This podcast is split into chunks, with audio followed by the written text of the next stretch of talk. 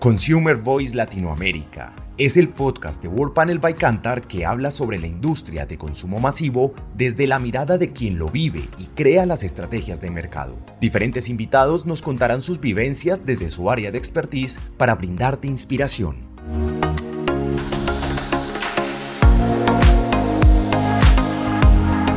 ¿Qué tal, querida audiencia? ¿Cómo han estado? Eh, hoy les damos la bienvenida al podcast Consumer Voice Latinoamérica.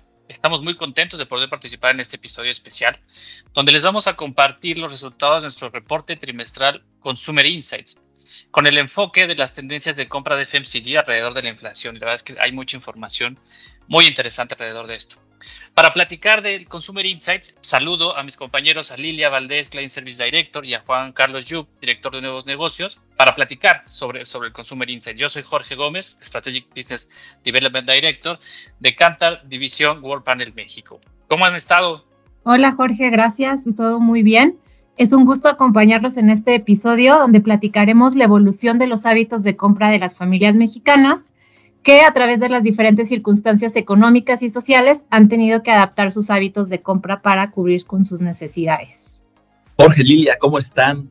Eh, yo feliz de compartir con ustedes este espacio para platicar sobre las tendencias de consumo en México y sobre todo muy interesante explicar cómo también a través de los diferentes momentos y motivos de consumo encontramos transformaciones al interior del hogar. Entonces hay información muy rica que, que vamos a estar compartiendo. Correcto, Juan Carlos Lilla. Sí, la verdad es que tenemos bastante información. Ya, ya adelantaron un poquito lo que vamos a estar platicando. Y yo quería poner sobre la mesa, hablar un poquito del contexto donde estamos parados. La verdad es que vemos un país, a un México eh, resiliente, ¿no? Eh, vemos un crecimiento positivo en, la tasa de, empleo, ¿no? Vemos las remesas, estos ingresos históricos, ¿no? Como son las, las remesas, la inversión extranjera y el turismo, ¿no? Que tienen ingresos un, movimiento positivo a, doble dígito, ¿no? Estamos hablando de más de 14 millones de dólares que están entrando a través de estos tres grandes ingresos, ¿no? Las exportaciones creciendo también a doble dígito, casi un 18%, las no petroleras junto con las petroleras alrededor del 7% y el empleo, insisto, con esa tasa positiva, ¿no? Sin embargo, con todo este contexto positivo, por ahí también ayer leía, ¿no? Que el, índice de confianza del de la industria por primera vez en los últimos 3, 4 meses eh, tiene un, índice positivo. pareciera que tenemos un contexto positivo, sin embargo, la inflación no nos permite ser tan positivo como pareciera el entorno, ¿no? Y entonces, a partir de ahí, eh, vamos a ver, insisto, sí, un país, un México resiliente, pero todavía con este contexto de entender mejor cómo manejar el bolsillo del gasto, ¿no? Pues gracias, Jorge. Yo les voy a platicar de cómo se vio esto, este contexto que, nos acabas de contar, cómo afectó el consumo del canasto FMCG al cierre del 2022. Primero vamos a ver que es un año que pese a los incrementos de precio, eh, el volumen se defiende. El volumen trae un crecimiento de un 2%, aunque sí por niveles por debajo de la pandemia. En 2020, primer año de la pandemia, pues vimos eh, que los hogares al pasar mucho tiempo dentro de casa, todo este canasto de consumo masivo tuvo el crecimiento más, grande a lo largo de la historia, em, de un 7.6% en volumen y 15% en valor. 2021, cuando se fue recuperando la, normalidad, la, movilidad, eh, el crecimiento se, de alguna manera se desaceleró, pero seguíamos teniendo un crecimiento de un 9% en valor, pero esto también derivado a que ya veíamos niveles de inflación por arriba del 7%. ¿Qué pasa en 2022? La inflación sigue creciendo, cerramos el 2022 con 7.86%, un crecimiento en valor de doble dígito, 12.5%, gran parte pues influenciado por este aumento de precios, pero el volumen de alguna manera se mantiene. Ahora, una pregunta que nos hacen de, de, manera muy constante los clientes es, oye, pero bueno, estamos creciendo versus los niveles pandemia, pero ¿cómo nos vemos versus los niveles prepandemia? Aún así, el crecimiento es muy alto si nos comparamos en términos de valor versus el 2019, traemos un crecimiento de un 42%, aunque obviamente aquí el efecto de la inflación pues también es mucho mayor. Traemos una inflación versus el 2019 de alrededor de un 23%. Y el volumen, aún así vemos también crecimiento en volumen de un 13.5, versus el 2019. Ahora, cuando desglosamos estos crecimientos entre valor y entre volumen en el último año, ya en periodos más cortitos por trimestre, vemos que en el segundo semestre del 2022, ahí ya el volumen se vino un poquito para abajo. No tenemos decrecimiento, se sigue manteniendo, pero ya en niveles por debajo de un 1%. Lilia, lo que acabas de comentar me parece muy interesante porque realmente lo que nos muestra, hoy estamos viendo en el mexicano que la búsqueda de la mejor ecuación de valor va a transformar los hábitos de compra. ¿sí? Básicamente los hogares están adaptando distintas estrategias, digamos, de defensa o para hacer rendir el gasto. ¿Qué es lo que estamos viendo? Bien interesante. Fíjense cómo tú hablaste de los incrementos en precio, ¿cierto? Cuando vemos el indicador de incremento en precio en la canasta de consumo masivo, es un incremento en precios al cierre del 2022 del 12%. Y es interesante ver cómo el consumidor se adapta y, como ya decía yo, toma diferentes estrategias de defensa para hacer rendir el gasto. ¿Por qué lo digo?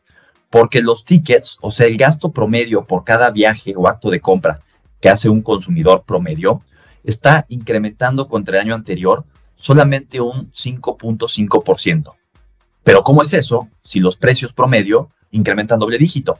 Bueno, este efecto o esta dinámica de compra se refleja o se da ya que el consumidor hace viajes con menos unidades de compra por acto, o sea, carritos más chicos, menos llenos, pero en contraparte incrementa la frecuencia de compra.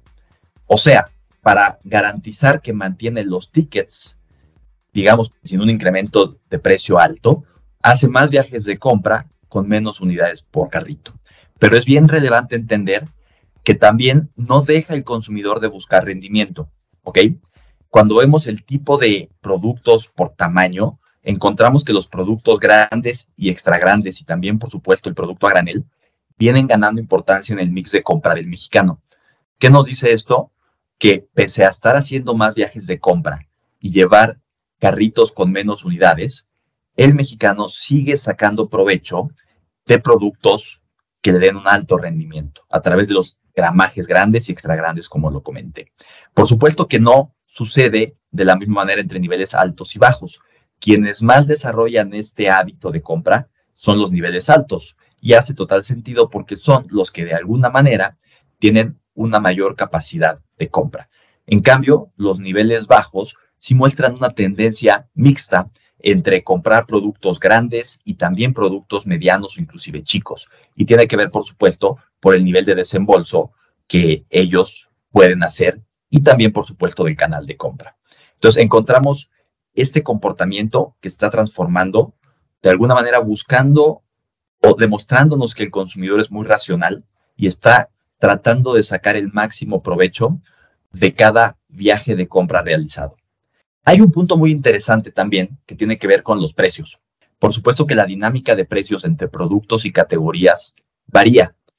Hay aquellos que incrementan el precio por debajo de la inflación y hay aquellos que incrementan el precio por arriba del incremento promedio del canasto, o sea, más de un 13%. ¿Y qué estamos viendo? Encontramos un comportamiento de compra muy diferente entre estos grupos. Los grupos de categorías o productos que incrementan precio por debajo del 13%, en este caso sería como nuestra barrera de precio para hacer, digamos, el primer análisis de este tipo de productos, encontramos que su dinámica de compra se mantiene estable. Los productos premium inclusive se desarrollan, ¿sí? Aquellos que tienen un valor promedio por encima de la categoría y pese a los incrementos en precio que vemos en el mercado, todavía encuentran oportunidad de crecimiento cuando los productos o categorías no pasan, insisto, este umbral del 13%. Pero ¿qué pasa con aquellos productos que están incrementando precios más del 13%, la realidad es que sí se reconfigura el, tipo de compra que hace el consumidor. En este caso, los productos premium tienden a no desarrollarse o inclusive a contraer su participación en el gasto del consumidor y son las marcas mainstream o digamos de precio promedio las que terminan por desarrollarse y captar la mayor parte del gasto del shopper. Son, entendamos, productos y categorías que ya se encuentran encarecidas a tal forma que el consumidor sí termina por priorizar las marcas mainstream en lugar de desarrollar las marcas premium. Pero es una dinámica de compra muy interesante donde no solamente el consumidor, derivado de los incrementos en precio, busca las opciones, digamos, más básicas, sino que aún en este entorno el consumidor busca un valor, pero por supuesto tiene un límite y en este caso lo entendemos como un incremento mayor al 13%, es donde se da un cambio de hábito en la compra del shopper. Pues la verdad es que la información es súper interesante. Le quería comentar también esta noticia que salió en la semana de Tesla en Monterrey, el indicador que ya les decía de, la confianza. Ayer o en estos días también sale que la, la, inflación pronosticada era de 4.2, ahora parece que va a cerrar 4.5 en el año. Es decir, pese a este contexto, viene todavía el incremento de precios o seguirá esta tendencia a incrementar precios. Y justo lo que decías, ¿no, Juan Carlos? Cuando ya lo vemos por, por los diferentes canastos a los que está en constante contacto el hogar, se intensifican los viajes de compra, principalmente para bebidas y cuidado personal. Parece que los hogares ahí es donde más están jugando con esta dinámica de voy más seguido, pero menos, llevo menos a mi carrito. Y la única categoría o canasto donde sí parece que hay un incremento en viajes de compra, pero también en unidades es bebidas.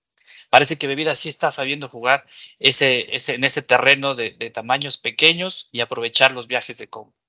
Y lo vemos cuando, cuando comparamos los canastos y las tendencias de, los tamaños, vemos esa dinámica de bebidas. Si bien eh, el tamaño chico empieza a cobrar relevancia alrededor del 17-18% dentro del mix de bebidas, cada canasto también tiene esta dinámica. Insisto, se está buscando el rendimiento también, eh, por ejemplo, en alimentos, ¿no? Estos tamaños extra grande o grandes tienen esta eh, ya pesan un poco más del 50%, es decir, los hogares están buscando, insisto, que dure más y, tratar de, expandir más, el, de, hacer más elástico el uso dentro del hogar de, estos canastos.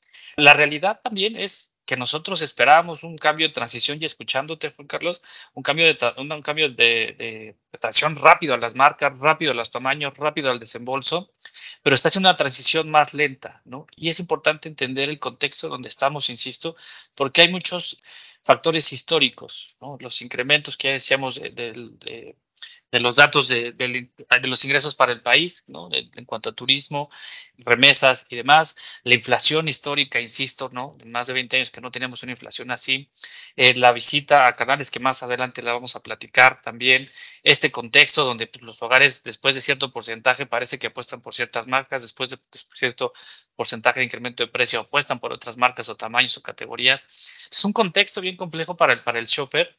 Es la primera vez que lo está qué está pasando, ¿no? Y, si tomamos en cuenta una fotografía de los últimos cuatro años, venimos de un 2019 normal, digamos, entramos a pandemia, de pronto entramos a guerra, creemos que salimos y ahora viene inflación, ¿no? Todo este contexto, obviamente, trae estos ajustes o esta forma de, o estos hábitos para, para los hogares mexicanos que ya nos estaban platicando Lilia y Juan Carlos. Seguro, Jorge. ¿Y sabes qué más? Hay otro factor del cual aún no platicamos, pero la realidad es que la dinámica de compra que, observamos hoy en el mexicano se ve muy influenciada, sí, por los precios, que es de lo que hemos estado hablando, pero también de esta nueva no, normalidad, ¿sí? y la gran movilidad que al día de hoy ya estamos viendo en el país. Hay diversos indicadores que nos, que nos hablan de esta, de esta movilidad, ¿sí? Y de cómo evidentemente el consumidor, de alguna manera, más allá del impacto de precios, pues hay un componente de estar fuera de casa, de pasar ciertamente más tiempo tal vez en el colegio o en el trabajo, que nos obliga también a transformar el consumo. Y, es que analizando cómo será la evolución del consumo de alimentos y bebidas al interior del hogar, encontramos algo bien interesante. Las ocasiones de consumo están contrayéndose contra año anterior, ¿sí? Vemos una caída en las ocasiones de consumo semanales en las cuales un hogar ingiere alimentos y bebidas.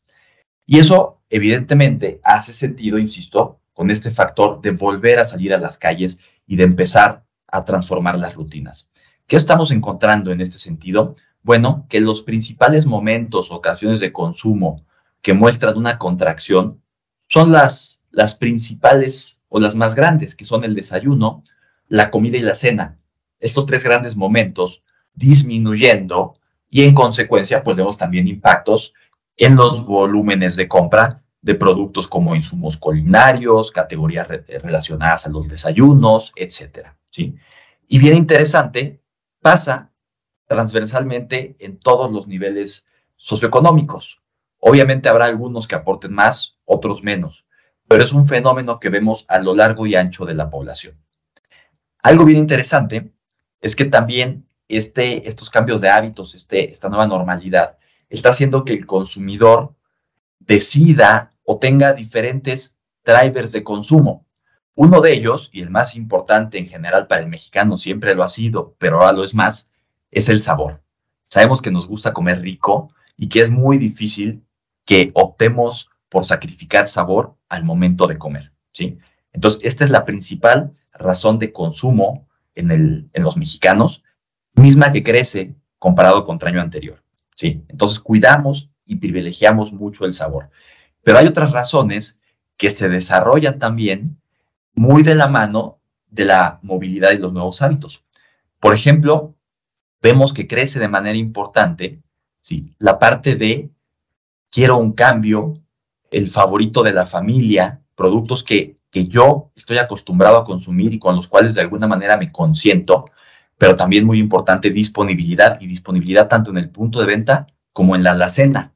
¿sí? Una razón, la razón de hecho que más crece al interior de los hogares para decidir consumir o cocinar con un producto es la disponibilidad del producto en el hogar. ¿Ok?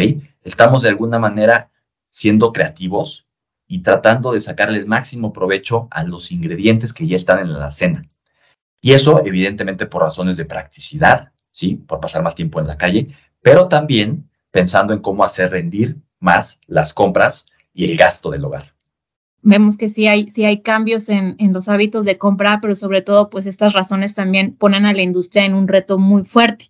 Yo les quiero también platicar que, el reto, pues ya no solo lo tienen los fabricantes, sino hoy los canales creo que son los que se encuentran con un eh, pues nivel muy alto de, de, reto, sobre todo hacia la lealtad. ¿Y por qué les digo esto? Eh, y me voy a regresar también un poquito eh, antes de, de la pandemia. Si comparamos nuestros hábitos de compra antes de la pandemia hacia hoy, ¿cómo se han movido? Durante la pandemia disminuyó ligeramente las veces que vamos a comprar, ¿no? La frecuencia por el encierro, por pues, todo esto de, del lockdown, nos hizo pasar más tiempo en la casa, entonces hicimos menos viajes de compra hacia los canales y nos llevamos en cada viaje un poquito más, ¿no? Vimos carritos más llenos. Después de la pandemia, cuando se empieza a incrementar la, la movilidad, de alguna manera la frecuencia se recupera, pero eh, no tanto, ¿no? Ya la frecuencia, de hecho, eh, hacia principios de, del 2022, incluso eh, durante los últimos meses de, del 2021, veíamos todavía niveles por debajo de, de la prepandemia en cuanto a la frecuencia. Ahora, lo que está pasando desde el 2021 es que el shopper empezó a incrementar el número de lugares visitados, se incrementa el repertorio de, canales. Sin embargo, no se sacrifican totalmente. Esto quiere decir que no están perdiendo shoppers los canales, pero sí en cada ocasión se llevan un poco menos. Entonces, aquí el reto es cómo ganar lealtad, cómo hacemos que aunque el shopper esté visitando más competencia, que esté visitando más canales, más banderas, de alguna manera se siga llevando más con nosotros. Si vemos en términos de participación de, los canales, el canal moderno se sigue fortaleciendo. Hoy es el canal más importante para México, representa un 42.5% y de alguna manera quien ha sido afectado pues es el canal tradicional que desde el 2020 pasó de una participación de 35 aproximadamente a 32.8, ¿no? Esos casi tres puntos que ha perdido el canal pues se los ha llevado el canal moderno. Sin embargo, en los últimos dos Qs del 2022, de alguna manera se recuperó un poquito. El principio del 2022 tenía una participación de 32.2, el nivel más bajo en toda la historia del canal tradicional, y finalmente cierra el año con un 33.3. Logró recuperar un puntito eh, en el último semestre del año. Ahora, hacia el interior del canal moderno, ¿quiénes son los que están llevando a cabo este crecimiento? Son dos canales súper clave. Uno es bodegas. Bodegas dentro del canal moderno es el formato que más está creciendo. Eh, pasa de una participación de 12 aproximadamente en el 2020 hasta casi 14 puntos en 2022. Y otro canal también súper clave, que aunque aún es más pequeño, también está creciendo, es Tiendas Club. Tiendas Club durante la pandemia, pues todos vimos esos carritos súper llenos. Eh, ha sido como un canal que tuvo un boom durante la pandemia y aún así sigue manteniendo y sigue todavía eh, ganando participación. Y bueno, eso es el, el reto que se enfrenta en los canales. Obviamente en este contexto en donde el canal moderno está creciendo y sigue ganando shoppers, eh, pues las marcas propias se ven beneficiadas. Y bueno, ya finalmente para cerrar, ¿qué mensajes claves queremos eh, darles? Les quiero dar como algunas recomendaciones eh, a, la industria. Primero, pues pensar que a pesar de la, del contexto inflacionario, pues estamos en un entorno favorable, ¿no? Hay bajo nivel de desempleo, hay más mujeres sumando ingresos al hogar y pues con esto logrando que el canasto FMCG eh, defienda el volumen, ¿no? No vemos una pérdida de, unidades compradas en general. Y bueno, seguimos incluso pues viendo crecimientos por arriba de los niveles prepandemia. Aquí el consumidor va a estar defendiendo las categorías que compra, pero sí va a estar modificando la forma de comprar, como ya, ya les platicamos. Y el principal reto se lo van a llevar los canales de compra en donde se pone a prueba su lealtad. Les platicaba que los canales no es que estén perdiendo shoppers, pero sí el shopper está visitando más canales, está incrementando su repertorio y en cada ocasión se va a estar llevando un poco menos en el carrito. El shopper va a estar buscando eh, entre los diferentes canales pues rendimiento y bueno, con esto pues nos vamos a enfrentar al reto de un shopper cada vez más racional y con un menor nivel de lealtad. Ahora, valor sí y experiencia también, aunque no eh, precio, ¿no? Aquí vamos a ver pues que las marcas premium mantienen eh, su, importancia, se defienden, no pierden relevancia. Vamos también a ver a un shopper que le da más importancia a la disponibilidad del producto, al sabor, a consentirse, a innovar. Pues esto también es un reto para, para los fabricantes y retailers para comunicar con sus consumidores. Y otro reto clave, pues, es el crecimiento que tienen las marcas propias. Para el shopper cada vez son más relevantes, van a comprar más categorías eh, con, la marca propia, incrementan como ese portafolio de productos de marca propia y también van a ser más los shoppers que adquieren este tipo de marcas. Y pues finalmente sí hay espacios para seguir creciendo, hay que identificar los usos, las ocasiones en el hogar, que, crecen, por ejemplo, el momento de takeaway, etcétera, y eh, pues apalancarnos en estas ocasiones para seguir creciendo. Lilia, interesantísimas las recomendaciones. Eh, espero que a toda la gente que escuche el podcast, pues le parezcan así y, sobre todo logre llevarse puntos importantes para, discutir, para trabajar de cara al desarrollo de su negocio y sus marcas. Yo aprovecho eh, este espacio para comentar que estamos, por supuesto, desde Cantar a, la orden para aquellas marcas y fabricantes que estén buscando tener esta visión del consumidor y que al día de hoy no cuenten con la información. Con todo gusto, desde el equipo de New Business de Cantar, podemos eh, pues ayudarlos y estamos en entera disposición de platicar de estos fenómenos y dinámicas de compra del consumidor a detalle con ustedes.